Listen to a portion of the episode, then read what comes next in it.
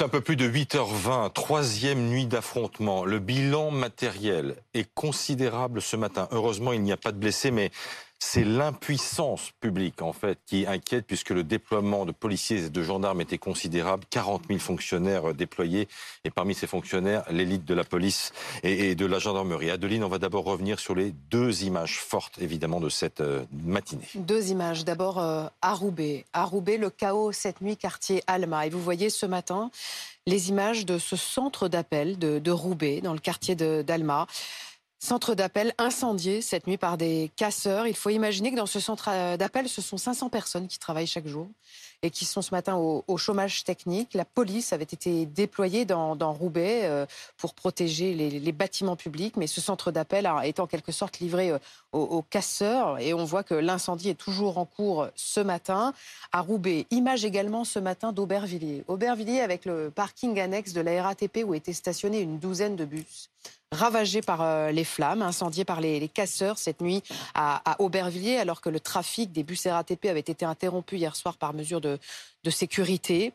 12 bus donc incendiés cette nuit à, Aubervilliers. Le trafic des bus ne reprend toujours pas normalement ce matin, même si l'autorisation de reprise du trafic a été donné à 6h30. La RATP procède à des vérifications sur euh, les voies de bus. Voilà, nous, allons à Nanterre où les, tensions ont duré une bonne partie de, la nuit. Le calme est à peu près revenu que très très tôt ce matin. Nous allons rejoindre l'envoyé spécial de BFM TV sur place pour, pour évoquer l'incendie d'une banque. Cette banque est installée évidemment au pied d'un immeuble, un immeuble d'habitation, et le bilan aurait pu être grave.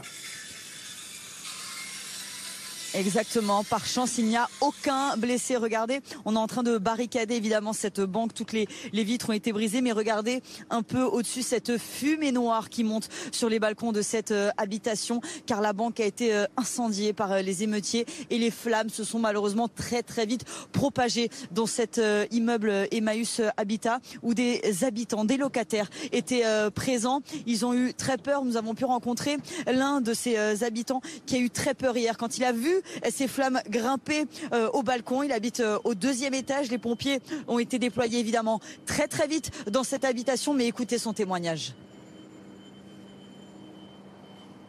Il me semble que les, choses ont commencé vers 17 h En arrivant ici, il y avait un affrontement, euh, enfin un face-à-face entre les CRS et les émeutiers. Et ça a commencé à dégénérer vers 18 h et euh, l'incendie du Crédit Mutuel, je crois, a commencé vers 19 h et quelques. On a été évacué de l'immeuble vers 20 h jusqu'à 23 h euh, la peur a commencé quand les flammes de, du Crédit Mutuel ont commencé à monter vers les étages. Et là, on a, eu vraiment peur. Ça, c'est vrai, c'est vrai. Par contre, euh, les pompiers sont arrivés très vite. Et donc, euh, mais il y a eu un deuxième départ de feu vers 22 heures, ou alors euh, le premier départ de feu n'a pas été complètement éteint. Donc les pompiers sont revenus pour euh, sécuriser les lieux. Alors cet habitant comme euh, d'autres voisins ont dû quitter les lieux, ont dû être évacués de l'immeuble pendant plusieurs heures et ils ont erré dans les rues de Nanterre en pleine émeute eh bien pour euh, patienter le temps de savoir s'ils pouvaient revenir chez eux ou s'ils devaient dormir à l'hôtel. Lui a eu de la chance, il a pu dormir chez lui. D'autres ont dû aller euh, à l'hôtel, notamment ceux du premier étage. Mais il nous disait ce matin, l'eau est encore coupée ce matin dans l'immeuble. Donc c'est très difficile évidemment d'y vivre. Mais il dit, j'ai eu de la chance au moins de dormir chez moi. Mais si vous le saviez, l'odeur est encore très présente, l'odeur de brûlé ici aux alentours. Et même l'une des personnes de lui-même nous disait l'odeur est vraiment très très difficile à supporter. Donc même des locataires eux-mêmes pas impactés ont décidé de quitter les lieux. Et en effet, l'odeur de brûlé qui provoque des pics de pollution ce matin dans toute l'île de France. Bonjour Loubna Atta.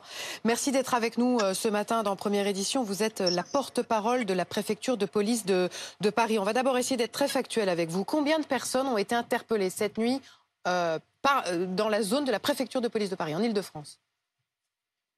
Bonjour.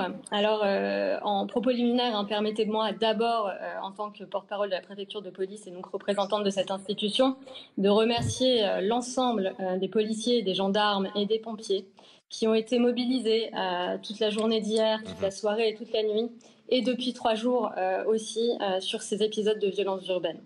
L'objectif qui a été assigné par le ministre de l'Intérieur et qui a été décliné par le préfet de police était clair, c'était d'agir avec une extrême fermeté à l'égard des fauteurs de troubles. Donc combien d'interpellations, madame? Et ce matin, nous avons donc 307 interpellations qui ont été réalisées sur le territoire de la préfecture de police. Quel est le profil des gens interpellés? On nous signale la présence de très très nombreux mineurs, pour ne pas dire d'enfants. Alors l'entourage du ministre l'a dit hier, hein, euh, on est sur euh, des, profils justement de, jeunes individus. Euh, en tout état de cause, je pense là que ce sera au parquet, s'il le souhaite, hein, de s'exprimer sur ce sujet, puisque ce sont dorénavant des interpellés et donc qu'ils sont notamment sous main de justice. Cécile, oui, Cécile Olivier, vous nous confirmez donc beaucoup d'enfants âgés de 14 à 18 ans, et parfois moins, n'est-ce pas? Voilà, alors dans les interpellés, il y a beaucoup de gens euh, âgés de 14 à 18 ans, mais ce que nous ont dit euh, nos sources policières, c'est que sur les caméras de vidéosurveillance, ils voient aussi euh, des jeunes de 12 ou 13 ans qui sont un peu moins organisés que leurs aînés. Stéphane Baudet, c'est important de vous entendre ce matin parce que vous êtes le maire d'Evry et le président de l'association des maires d'Île-de-France. D'abord et très simplement, monsieur Baudet, quel est le bilan que vous dressez de cette nuit? Catastrophique, catastrophique. Euh, des biens euh, publics. Euh, ils avaient brûlé une maison de quartier avant-hier pour moitié. Ils en ont brûlé la seconde moitié cette nuit. Chez sont des brûlés. Oui, chez moi. Je parle, je parle strictement d'Evry-Courcouronne pour l'instant. Le centre commercial d'Evry 2 en période de solde, si importante pour les commerçants, dont d'ailleurs les employés sont souvent les parents de ces jeunes, ont, été, ont été détruits. Et si je prends l'échelle départementale, puisqu'on a échangé avec les maires jusqu'à 5 heures du matin, en tension. Euh, la mm. mairie de Savigny, euh, vous avez évoqué Chili Mazarin tout à l'heure dans vos reportages. Enfin, la, nuit a été évidemment euh, catastrophique. Est-ce que vous réclamez, est-ce que vous avez l'intention d'appliquer un, couvre-feu pour ce week-end, comme le réclament ce matin certains maires d'Île-de-France et comme l'ont fait certains hier soir? Je ne sais pas si c'est la solution. Euh, toutes ces solutions-là euh, de dernière instance fonctionnent à partir du moment où vous avez les moyens de les appliquer. Or, le couvre-feu, le principe, c'est de laisser les gens chez eux. Si les jeunes ont envie de sortir, vous avez les mêmes effectifs de police et vous avez les mêmes jeunes. Ça change rien. En réalité, à part les jeunes qui cassent, euh, personne ne sort en ce moment. Donc, le couvre-feu, d'une certaine manière, il s'applique déjà pour la population, il ne s'applique pas pour les jeunes. Et pardon de le dire, dans un moment de tension comme mm. celui-là, ça n'empêchera pas les jeunes de sortir. D'ailleurs, j'entendais tout à l'heure dans, dans les questions légitimes que vous posez dans votre rôle de journaliste, qu'est-ce qu'on qu'est-ce qu'on peut faire? Imaginez un instant, je réagissais ce matin sur les réseaux sociaux, imaginez un instant que les forces de l'ordre s'opposent véritablement aux jeunes. Ils ont attaqué le commissariat d'Evry trois fois dans la nuit. Et si la police réplique vraiment, qu'est-ce qui se passe? Parce qu'on en est là. Monsieur Baudet, je vous sais de nature euh, plutôt optimiste et là, je vous sens vraiment, enfin, abattu, très très abattu. Mm. Euh, euh, il, va falloir répondre, il va falloir trouver une solution d'urgence parce que évidemment ça va pas pouvoir durer euh, dix nuits d'affilée. Euh, ah ben, on, est, tous d'accord, d'autant que, mais, je, vais, je vais quand même y répondre parce que euh, la problématique c'est que je suis pas abattu. D'abord je suis fatigué comme tout le monde parce qu'on n'a pas dormi, donc donc ça, ça, pèse forcément. Et ensuite les solutions elles sont quand même au moins de deux natures. Euh, parce qu'elles sont ni par la sécurité, ni par le discours politique national dont tout le monde voit bien qu'il ne sert à rien et qu'il ne produit pas de résultats sur le terrain. Le premier, c'est le retour absolu des adultes dans la rue. Moi, j'ai décidé à Évry-Courcouronne ce week-end de n'annuler aucune manifestation. On a des ah. manifestations importantes, festives dans les quartiers populaires. On va les maintenir parce qu'à chaque fois qu'on met des adultes dans la rue, alors à chaque fois on génère de la sécurité. Et puis le deuxième élément, puisqu'on se, on se connaît bien, euh, je suis maire depuis 2001, j'ai donc vécu déjà les trois semaines terribles de 2005. Il y a une différence fondamentale. Il y en a plusieurs avec 2005 d'ailleurs qui sont un peu trop euh, comparés. D'abord, ça se passe l'été et pas l'automne, ça change un peu euh, la donne. C'est pas la même génération de jeunes. On est à l'époque des smartphones et des réseaux sociaux. C'était pas le cas en 2005. Mais il y a un élément, moi, qui m'inquiète, et si je peux piquer un coup de gueule en tant que président de l'association des maires d'Île-de-France, c'est qu'en 2005, il y avait une concorde politique nationale pour appeler au calme. Aujourd'hui, ça n'est pas le cas.